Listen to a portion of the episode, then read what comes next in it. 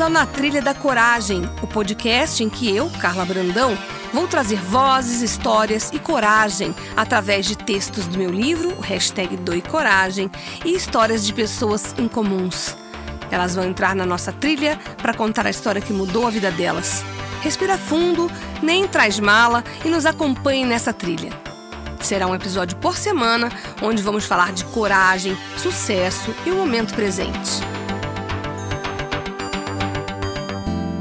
Olá! Na Trilha da Coragem de hoje eu trago uma mulher muito corajosa. Mais do que você imagina, você que a vê todos os dias no vídeo, porque ela é jornalista, mas ela é uma pessoa que encantará você com a história que ela vai contar. Eu estou com a Patrícia Ferraz, a esposa do Romeu, a mãe da Catarina, e é por conta da Catarina que ela está aqui hoje. Tudo bem, Patrícia? Oi, Carla, tudo bem? Já estou até envergonhada com essa descrição. Ah, eu queria fazer ainda mais, mas eu não quis exagerar, porque eu te, já me admiro tanto. Mas de verdade, você, além da pessoa que eu conheci no ambiente de trabalho, você é uma jornalista muito é, é, dedicada, isso também me impressiona bastante. E quando eu descobri a sua história de vida, eu fiquei apaixonada. E aí eu falei, isso tem que ser ah, compartilhado. Obrigada. Obrigada. E é por isso que você está aqui hoje. que bom, estou muito feliz de vir, adorei o convite. Espero contribuir à altura. Ah, mas vai, porque tudo que vem do coração e é verdadeiro atinge outra pessoa que vai estar do outro lado ouvindo. E eu quero que você conte pra gente primeiro quem é a Patrícia Ferraz. Nossa, começou com uma pergunta dificílima, Super né? fácil. Bom, eu tô há muitos anos na análise tentando encontrar essa resposta. e eu acho que a análise talvez fale um pouco de mim, né? Eu sou uma pessoa que está em busca. Uma pessoa em busca de evoluir, de me conhecer, de contribuir de alguma maneira para esse mundo que a gente está. Então, contribuir primeiro no meu microcosmo ali da minha família criar minha filha da melhor maneira que eu puder, deixando-a livre, autônoma, é, segura, amada, enfim. Acho que hoje, talvez esse papel de mãe me descreva muito bem também, porque eu acabei é, me investindo dele prioritariamente. Então, acima de tudo, hoje eu sou uma mãe. Mas tem vários outros aspectos que eu não quero deixar morrer também, né? Acho Sim. que isso faz parte de mim também. É que é tão recente a tua história como mãe, tudo que você passou e que você vai contar, que acaba predominando na, na sua vida hoje, no espaço que você deixa para todos os assuntos. A Catarina toma mais espaço nesse momento. Exatamente. Curiosamente, esses primeiros meses de 2020 tem sido um, um, um período de retomada para mim das minhas atividades particulares, pessoais, íntimas, assim, de de fazer coisas para mim, de praticar meu yoga, sabe? Eu vejo você, fiquei com inveja, que eu também faço yoga. Cito bastante no livro a yoga, mas você arrasa. E faz um bem danado, né? Faz muito bem, me equilibra. O yoga é um, um, uma forma que eu tenho de tentar me desligar do turbilhão. Eu sou extremamente agitada, ansiosa, não, não paro. Parece. Não parece? Não parece, não parece. Parece ter um alto equilíbrio imenso. É, assim, a minha cabeça não para. Eu acho que a maternidade também tem a ver com isso, porque são tantas demandas, né? Sim. Que a gente não para um minuto, assim. Então... Mas quem era a Patrícia antes, então, da Catarina? Vamos começar pelo começo. Bom, antes da Catarina, eu era uma pessoa que vivia para se cuidar, assim, né? Eu, eu vivia muito para mim. Então, eu cuidava muito bem da minha alimentação, é, eu era muito focada no trabalho. Então, assim, você tá dizendo assim que eu sou muito dedicada e tudo, mas eu não tô no momento profissional que eu me sinto mais dedicada, empenhada, focada. Eu era muito mais, assim, eu, eu era a pessoa do sim no trabalho. Então, você pode dobrar postos, você pode viajar postos, você pode ficar mais, você pode fazer tal. Eu topava tudo e eu era muito focada no trabalho. Depois da Catarina, eu senti muito essa mudança, sabe? Nos primeiros meses, depois que eu voltei de licença maternidade, eu não estava 100% ali e talvez isso aconteça com toda mãe, né? Com a maioria das mães. Sim, meu filho tem 21 anos. Ontem eu estava saindo lá também do nosso trabalho e aí ele me chama, todo fofo. Aí eu falei pro meu colega, ele tá com fome. ele tem 21 anos. É isso, é, é isso. É, não, vai, não vai mudar, não vai porque mudar. a gente acaba. É um pouco do que a gente quer de deixar de melhor, né? É. A gente se esmera para isso, ainda mais que você tem essa preocupação e eu também. Então a gente não quer botar um filho só pra, por ter, a gente quer fazer. Eu falo que meu filho é a minha melhor versão. É, é verdade. E assim, antes de ter um filho, eu acho que, na minha vida, né, antes de ter a Catarina, o trabalho em primeiro lugar, assim, eu, eu focava muito no trabalho. Lógico, a família sempre foi muito importante para mim, e aí, se fosse, né, nos momentos decisivos, é claro que a família pesa mais. Mas assim, no cotidiano, o trabalho estava sempre à frente, sabe? E, e hoje não. Hoje é a Catarina. A Catarina foi planejada? A Catarina foi. Ela foi tentada muito assim. é, A gente tentou durante um tempo e depois é, ela não vinha, não vinha. A gente adotou a Frida, a nossa cachorrinha. Eu acho que meu instinto de cuidar já estava muito aflorado. E, e isso foi legal, porque quando a gente adotou a Frida, ela, ela nasceu de uma cachorrinha que a minha mãe já tinha. É uma Jack Russell, pequenininha, mas bem invocada, tipo a dona. É, eu ia falar isso. E aí, quando a gente adotou a Frida, a gente deu uma acalmada, a Catarina veio. É sempre assim, né? É muito do emocional, do psicológico, né? É. E aí, como é que foi a chegada da notícia? Então foi uma alegria. Foi, e, e foi, foi hollywoodiano, talvez literalmente, porque a gente descobriu na Califórnia que a gente tinha Nossa! Catarina no útero. Que É. legal. Foi, é, na verdade, a gente já estava meio desconfiado. E aí a gente comprou um teste de gravidez lá e a gente foi dormir. O meu marido até nem entendeu, mas- faz logo. Eu falei, não, tem que ser o primeiro Da xixi do dia, né? Uhum. E a gente foi dormir e eu de madrugada, eu bebo muita água, né? De madrugada eu acordei pra ir ao banheiro e fiz o teste, gravei o, o resultado, assim, na hora que veio o teste. Era um banheiro pequeno, a gente tava num, num hotel simplérrimo, assim, em San Diego. E no banheiro tinha um- uma roupa de borracha dessas de surf, que meu marido é surfista, tava pendurada no box do banheiro atrás de mim, pingando, assim, mas. Então nesse vídeo, né, essa roupa de borracha aparece, Aparece. ali e eu com um sorriso estampado, a cara amassada de sono, sorrindo e comemorando a Catarina. E foi muito legal porque eu guardei essa informação pra mim até o outro dia de manhã. É, então é essa você sensação. conseguiu? É, eu, eu Você demorei muito. si, eu sou mãe. Eu, queria, eu quis isso. Eu quis que por algumas horas aquela informação fosse só minha, sabe? Sim. Aquela sensação de euforia, assim, de felicidade extrema. E quando o Romeu acordou, ele, ele disse que, que acordou com a impressão de que eu tinha me levantado da cama. Então ele já acordou procurando o teste. E aí ele viu, ele achou o teste lá e veio me abraçar. Foi uma alegria imensa, assim. E aí o resto da viagem, a gente só pensava nisso e só falava disso. E principalmente eu, assim, dentro de mim já foi um turbilhão. Imagina. Porque é a realização, né? Você se sente um pouco abençoada, não sei o que É. você pensa. Mas você fala, um sonho tá realizado. Não, é, é, é- eu nos primeiros momentos da, da gravidez, eu me sentia extremamente agraciada, assim, olhada por Deus. Sim. Sabe? é Parece mais ou menos que, a sensação que eu tive parece que é também. um presente que vem pra você, um presente mais especial que você possa receber. assim. E daí pra frente você teve uma gravidez que foi correndo bem. E aí eu quero que as pessoas fiquem atentas, porque agora vem a parte que é uma grande lição. E eu queria que você explicasse pra nós o que, que aconteceu. É, eu fui. Eu, eu vou voltar um pouquinho no tempo, assim. Vai. Quando eu me casei, eu avisei ao meu marido. A gente se casou relâmpago, né? É, A gente namorou seis meses. Uma Sério? coisa louca. Adorei. É, a gente já se conhecia no trabalho, mas quando começou o namoro, virou. Foi, foi muito rápido. E aí, quando a gente se casou, eu falei: olha, preciso te falar uma coisa. Hum. Eu não quero ser mãe. Ah, ah. É.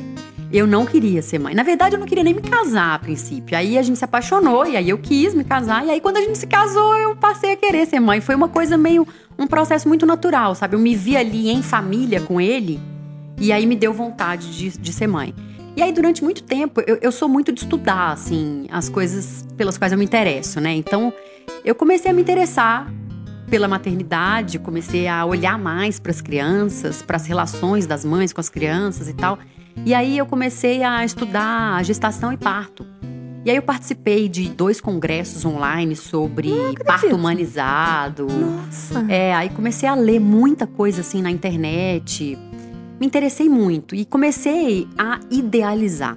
Uhum. Eu acho que a minha gestação começou a dar errado antes de eu conceber a Catarina, porque essa idealização, de uma certa maneira, ela me, me colocou um pouco de venda nos olhos. Tirou a assim. realidade, né? É. Então, enfim, eu vou resumir um pouco. Eu ide- idealizei demais a gestação, o parto. E aí, a minha gestação não era uma gestação saudável. Eu tenho um problema renal hereditário uhum. e esse problema renal me coloca previamente numa condição de gestante de risco. Sim. E o meu nefrologista tinha me avisado isso, mas eu, 32, 30, 32 anos, saudável, praticante de yoga, alimentação ok, é, tudo ok. Uhum. Eu achei, não, que gestação de risco, que nada. Eu achei que não. E aí eu estava acompanhando com uma obstetra que era é, especializada em risco, mas ela saiu de licença maternidade e aí eu fiquei com a assistente dela que não, não, não me atendia assim como paciente dela, né? Sim. né? Até por uma questão ética. Então me senti meio órfã de, de, de obstetra. E é ali que a coisa começou a ficar esquisita. É, aí eu fui para um obstetra muito natureba. Ele é super aclamado no meio do parto natural. E eu queria um parto natural, sem anestesia. Sério? Essa é a grande ironia da, da nossa história, né? Minha, da Catarina, assim, do nascimento dela. Porque eu queria um parto natural, sem anestesia. E eu tive um parto de emergência em que a anestesia, em que o corte da cesárea começou antes da anestesia pegar. Então, eu, eu até brinco assim, que acho que se eu queria sentir a dor do parto, Você de sentiu? alguma maneira eu senti. Nossa. Você é. sentiu cortar? Eu senti quando começaram a cortar. E, é, porque quando eu cheguei no hospital, né? E, e, vamos lá. Será que eu já chego nessa parte? Não, vamos voltar um pouquinho para dar para todo mundo acompanhar. Aí é. você teve um problema quando você foi para esse médico natureba. Aconteceu o quê? A minha pressão, eh, na verdade, eu comecei a ter problema gestacional com 18, 19 semanas. A formação placentária não, não foi tudo bem. E aí eu tive um problema chamado artéria uterina resistente. Incisura de artéria uterina, tanto direita quanto esquerda. As duas artérias uterinas que levam os nutrientes para o bebê, elas ficam como que endurecidas. E aí elas não têm maleabilidade para aumentar o fluxo e levar bastante nutriente. Isso gerou restrição de crescimento no ah. bebê, na Catarina. Então ela era pequena, né? Eles chamam de bebê pig, pequeno para idade gestacional. Ah, tá. E aí, é, esse quadro geralmente faz com que a pressão arterial suba, a pressão da mulher suba. Então eu comecei a ter pressão alta. Ah, pré-eclâmpsia. É, e na verdade, assim, o, a, só a pressão alta não configuraria pré-eclâmpsia, mas depois eu fui descobrir que eu também tinha outros sintomas de pré-eclâmpsia, como alteração é, de, de enzimas hepáticas, proteína na urina. Que não foram identificadas na hora para você compor um, um, diagnóstico. Não, não foram ali no primeiro momento, é, quando primeiro eu estava com esse médico. Ele, na verdade, ele a princípio não me pediu mais exames e só com os exames de pressão arterial, ele achou que minha pressão não era alta o suficiente para medicar para pressão.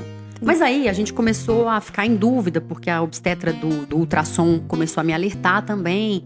Enfim, eu consultei outra obstetra, tirei a prova e a, a, a antiga obstetra que, obstetra que tinha saído de licença maternidade voltou. Uhum. Por fim, eu, eu voltei a fazer o acompanhamento com ela e isso salvou a nossa vida. Eu até respirei aliviada aqui. É, é uhum. ter, ter voltado para ela foi, foi, o que, que nos resolvou. salvou. É. Porque assim, é, esse período final ali da minha gestação era final de dezembro, era período do Natal. Uhum. E eu sou de Belo Horizonte, todo mundo já tinha percebido, né? Pelo claro. meu sotaque. É, mineirinho.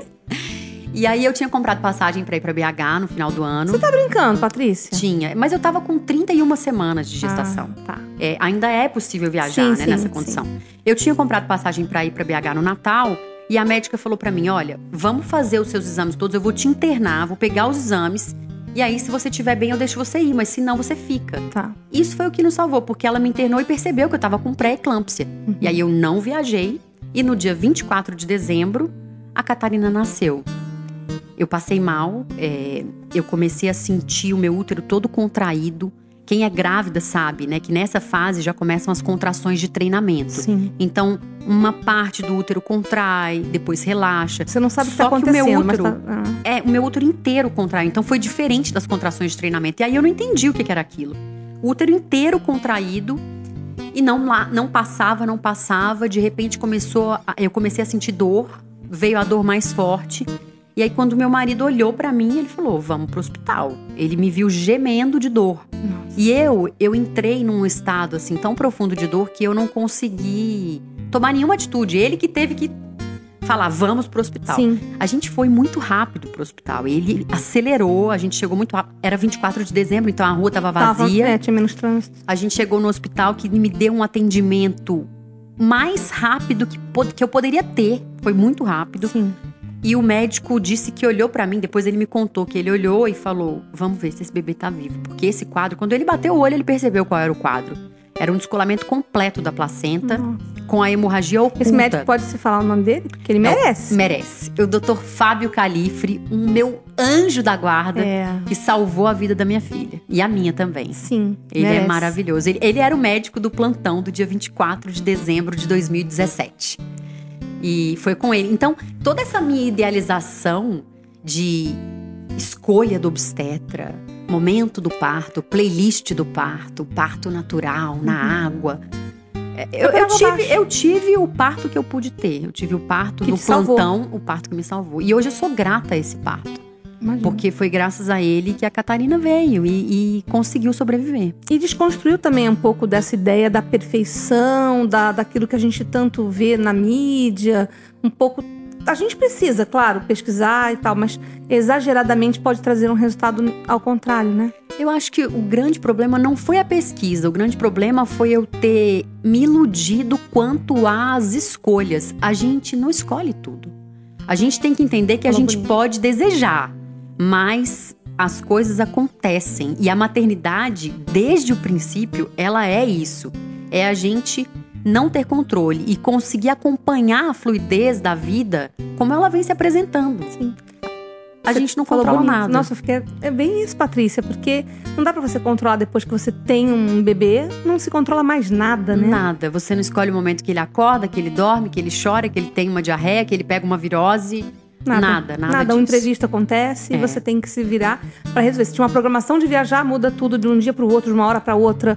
E surpresas acontecem. Então, quanto mais a gente leva isso de uma forma mais natural, Uhum. melhor é pra ninguém sofrer, né? É, foi impactante pra mim. É, é, Então a Catarina nasceu com 32 semanas, né, de 7 para 8 meses, com 1,4 kg. Na Ela UTI era neonatal? muito pequenininha. Ela ficou 57 dias na UTI neonatal.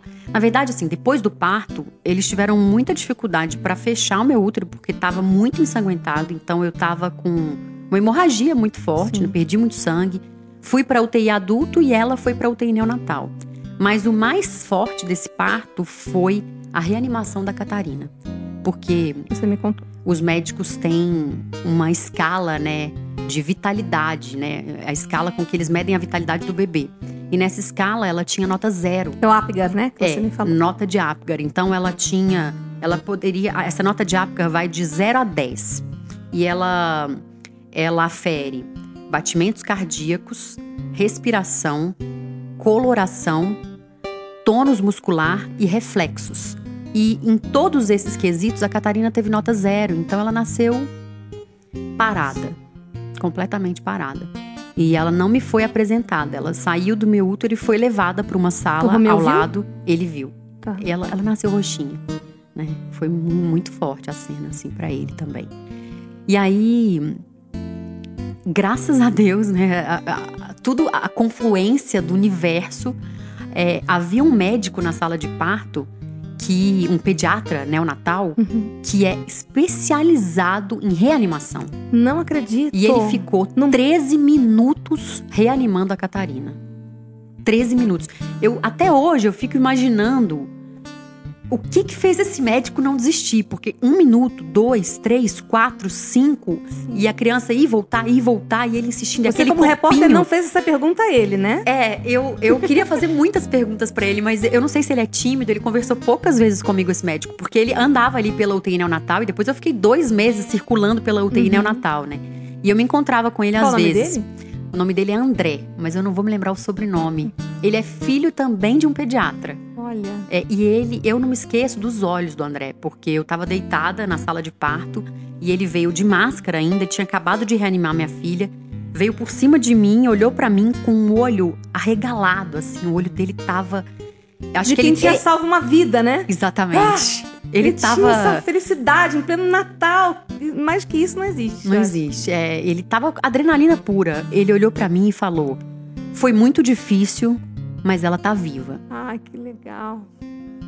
Foi incrível. É, imagino Foi que para um incrível. ser humano que tem a decisão de ser médico, É algo precioso, né? É, precioso. Aí, assim, acho que essa foi a nossa primeira vitória, assim, ela nascer, né? Ela, ela, ela se recuperar desse nascimento, assim, ela, ela conseguir voltar à vida. E aí vieram os, os desafios enormes depois, porque é, na prática ela teve uma asfixia. Uhum. E a gente não sabe quanto tempo durou essa asfixia. E você não sabia o que, que isso ia acarretar, né? Exato, a gente nunca soube, até hoje a gente não sabe o que, que essa asfixia pode acarretar, né? Mas é, e a gente não sabe o tempo que durou, né? Então, é, eu fiquei ali dois dias, né? Nem dois dias, eu acho que eu fiquei é, uma noite, duas tardes ali na UTI adulto, até que eu pudesse visitar a Catarina. Então demorou muito. Isso foi muito aflitivo para mim. Né? Eu, eu não, não peguei ela no colo antes de levá-la para UTI neonatal, eles mostraram ela para mim de longe, assim, na incubadora. Pra não te impressionar também, né? Não, por necessidade de médica? É, por necessidade, é. ah, é. Tá. Não era nem para mim não me impressionar. Eles, eles prepararam ela, colocaram na incubadora e trouxeram para a sala de parto para que eu a visse. E aí eu até pedi para chegarem mais perto, porque eu sou míope, eu tava sem óculos, né? E aí eu falei, chega mais perto e consegui vê-la assim muito rápido. E aí ela foi para UTI, foi entubada. E eu não consegui acompanhá-la. E aí o Romeu passou a primeira noite ao lado dela, porque a fala dos médicos para ele o Romeu é meu marido, né? Sim. É, a fala dos médicos para ele era: olha, as primeiras 24 horas são fundamentais. Acredito. Então, é, ele passou a madrugada ali com ela do dia 24 pro dia 25 de dezembro, sem saber se ela ia sobreviver, né? E eu ainda não sabia tudo que tinha acontecido. Sim, Eles não me contaram que foram 13 minutos. É. é. Eles não me contaram. E aos poucos o Romeu foi me contando. E aí chegou o dia, no dia, no dia 25 à noite, eu pude ver a Catarina, às 10 horas da noite do dia 25 de dezembro. E aí? E aí eu fui de cadeira de rodas da UTI adulto para UTI neonatal. E quando eu cheguei, eu vi aquele corpinho de 1,4 kg, 49 centímetros, entubada, cheia de catéter, cheia de monitoramento. Eu não esqueço essa cena. E aí eu falei: Oi, filha, mamãe tá aqui. E ela abriu os olhos. Ah, mentira. Ah, gente, vou chorar, gente, no podcast. Primeira ela vez. abriu os olhos. gente, que milagre, que coisa linda. Ela abriu os olhos naquele momento. Ela abriu os olhos. Foi incrível. E foi, foi muito legal porque o Romeu, na, durante a gestação, ele achava muito místico eu conversar com o bebê. E eu conversava sempre, eu conversava jornalista muito. é muito cético, né? É, ele achava aquilo muito fora da realidade. Sim. Ele não acreditava que aquilo fosse efetivo. E quando, eu, quando ela ouviu minha voz, ela abriu os olhos, para ele foi uma comprovação de que os bebês ouvem na barriga, né? E na verdade a ciência já comprovou que ouvem Sim. mesmo a partir de uma certa idade gestacional, eles já ouvem os barulhos aqui de fora e respondem a esses estímulos. E eu inclusive. já sabia isso há 21 anos quando eu botava musiquinha na barriga pro meu filho Arthur ouvir. A gente, mulher, sente essas coisas, é, né? É. Mas acho que para os homens, a minha gestação, o Romeu, durante muito tempo na gestação, ele não não acreditava, assim, quando a barriga saltou, ele falou: ah, agora você tá grávida. é, fica difícil mesmo, né? Dá, dá pra se a gente se colocar no lugar dos homens, fica difícil. Nós já sentimos muito desde o começo, nós somos acho que preparadas já para isso. Antes de eu saber que eu tava grávida, eu comecei a esquecer tudo. Sério? E eu comecei a ficar num desespero. Eu falei, o que que tá acontecendo comigo? Que a minha cabeça não tá funcionando tão bem. e acho que já era isso, né? Porque o corpo concentra toda a energia naquele corpinho Sim. que tá se formando, é né? Verdade. E aí o nosso cérebro acho que fica menos. É hormonal também, e ele começa a direcionar é, toda Os recursos todos, né? Para aquele momento, exatamente. Exatamente. É. E aí o, o Romeu, nesse momento, entendeu tudo que você já sabia, né? Entendeu. E ali foi a minha primeira conexão com ela. E eu acho que essa resposta que ela me deu foi fundamental para me alimentar pelo resto dos dias. Que você passou naquela UTI. De maneira que eu entendi ali que ela recebia e entendia o que eu estava dando. Então, é, aqueles 57 dias de UTI, eu priorizei trazer mensagens positivas para ela, falar para ela do mundão aqui fora que a esperava, é, falar para ela da nossa família que não podia visitá-la, não podia entrar na UTI neonatal, né? Só podem entrar os pais e uma vez por semana, durante 15 minutos, os avós. Então, eu sempre falava para ela dos tios, dos primos, dos avós, da nossa cachorrinha, que hoje ela ama. A Frida. É, a Frida.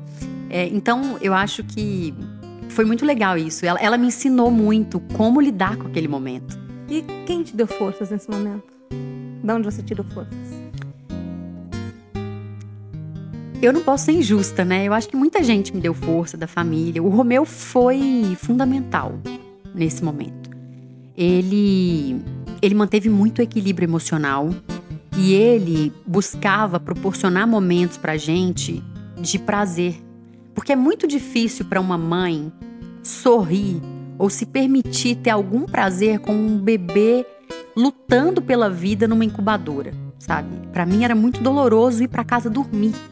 Era ter que sair do hospital e ir para sua casa, né? É, é, assim, se eu pudesse, eu teria ficado 24 Acampando horas ao lado dela. Lá. É, era muito, é muito antinatural, porque quando o bebê nasce, qualquer bebê nasce, existe uma fusão emocional da mãe com o bebê, né? Tanto pro bebê quanto pra mãe. Sim. Então, ao ter que sair do hospital para passar a noite em casa, é, eu sentia uma violência muito grande. Para mim não era natural. E imaginar que ela podia chorar e que eu não ia poder atender. Era um sofrimento. Era um sofrimento enorme, assim. E aí, passado. Quantos anos a Catarina tem hoje? Hoje a Catarina está com dois anos e dois meses. E eu, o que você diria para ela, se ela puder ouvir esse podcast, o que você diria para ela hoje sobre essa experiência, como do começo até esses dois anos e dois meses, para essa sua filha tão esperada, que te ensinou tanto, te ensina ela provavelmente te deixa, te liberta de muitas amarras, de muitas coisas que a sociedade vai colocando na gente que a gente nem percebe. E ela veio para ser o seu melhor, como eu falo, que o filho a gente né, dá o melhor para ele ser a nossa melhor parte. O que, que você diria para ela? Ela já chegou me ensinando muito, né? Eu acho que eu diria para ela que eu sou muito grata, muito, muito grata assim pela vida dela, por ela ter escolhido a gente e por ela ser tão doce, tão alegre. Ela é uma menina assim debochada, hum, sabe? Ela, ela é tão feliz que ela é sarrista, sabe? Ela é, é, muito curioso isso, assim, ela faz brincadeiras, assim, ela ela Eu vejo um pouco no seu, nas suas redes sociais, eu dou risada. Ela loirinha, toda despigitada, assim, né? É, ela lembra é. a Bu, não lembra? Ela, ela é muito. Lembra, ela lembra a Bu, só que é loirinha. Loirinha, é. é. é. Bom, herdou isso do pai, né? Porque eu nunca fui loirinha. mas ela é super loirinha. E é, é, bem louco, assim. Eu acho ela bem parecida comigo. E as pessoas se dividem. O que, que você acha? Fisicamente? Fisicamente. Ai. Essa é uma pergunta difícil. Eu acho que elas parecem mais com você na personalidade. Nesse jeito de você. Mineirice, sabe? Na sua mineirice. De você conquistar tudo que você quer do seu jeito, com o seu sorriso, com a sua leveza. Ah, ela é bem sedutora. É. Ela, quando quer alguma coisa, ela faz charminho. É, ela, ela, tem isso. Mas eu, eu até nem acho ela muito parecida comigo. Eu acho de que ela personalidade. Tem a força do Romeu. E a sua, a, o seu jeito que você talvez nem imagine que você tenha de ser é, de conquistar tudo que você quer pelo seu, pela sua sedução, pela sua verdade.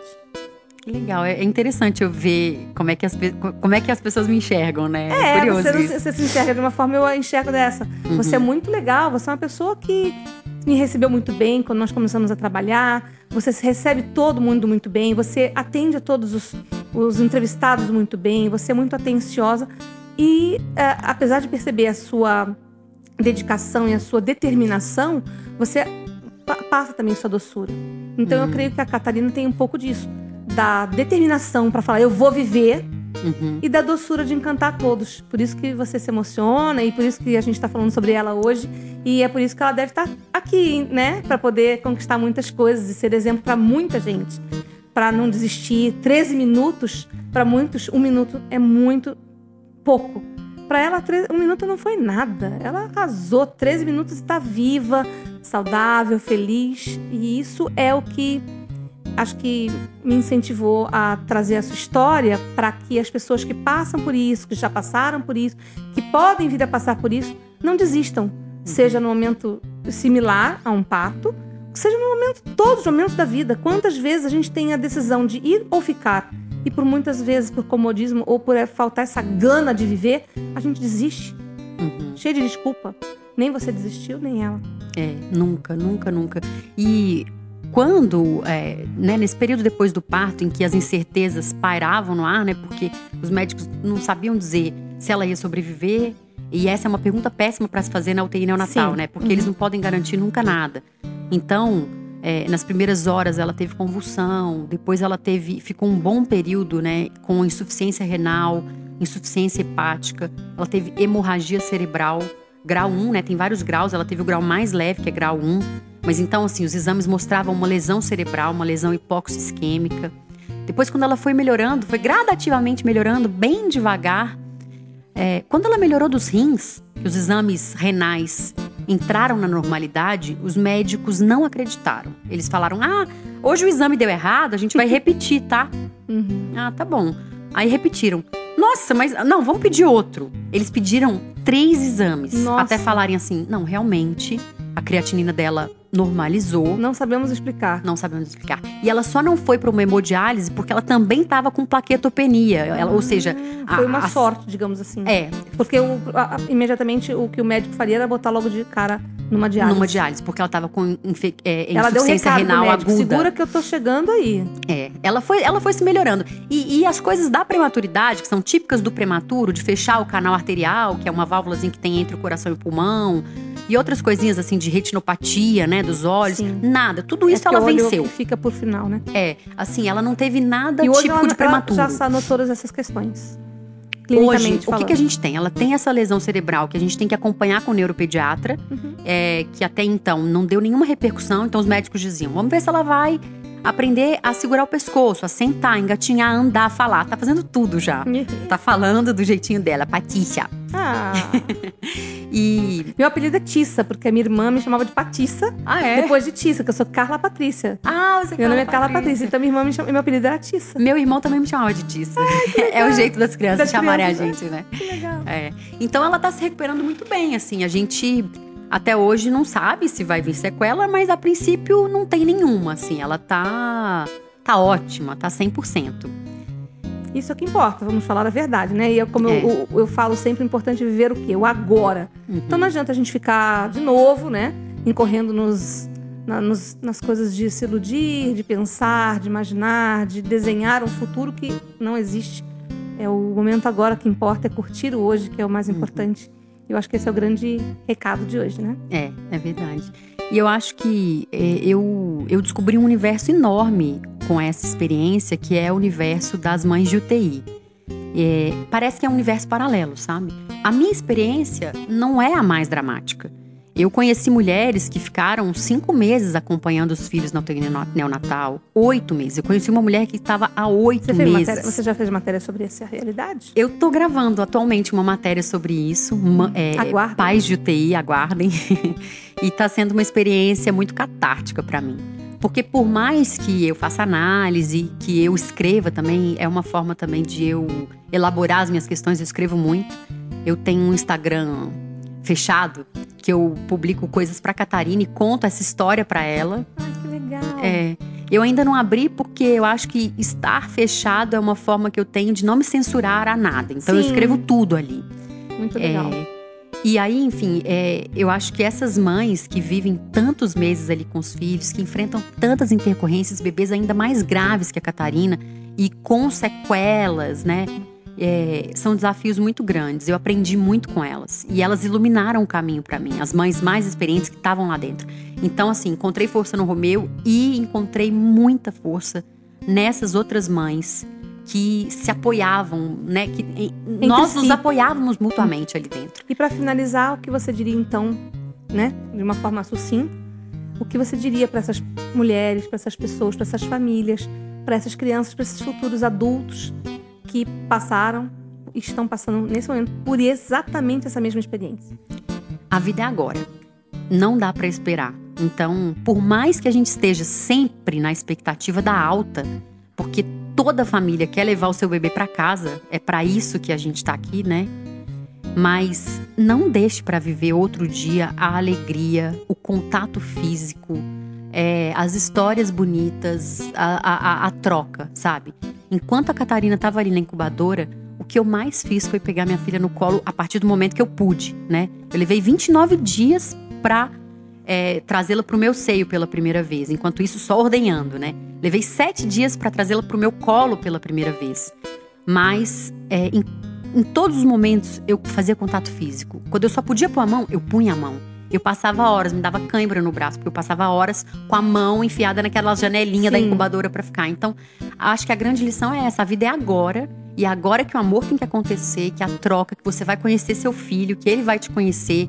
E essa troca é que vai abastecer os dois, tanto os pais quanto os filhos, né? É, para que saiam dessa da melhor maneira possível. Eu acredito muito que essa energia faz a cura acontecer melhor e mais rápido quando a cura é possível. Eu estou sem palavras, mas eu tenho só a te agradecer por ter se disponibilizado a vir aqui e compartilhado conosco. Muito obrigada, foi um prazer e eu espero que gostem. Eu também acho que vão gostar, eu amei. Muito obrigada. obrigada, um beijo. Tchau, Catarina. Um beijo. Tchau, pessoal. Beto da Catarina. Esse foi o Na Trilha da Coragem. Semana que vem tem mais, sempre com uma história em comum e relatos inspiradores.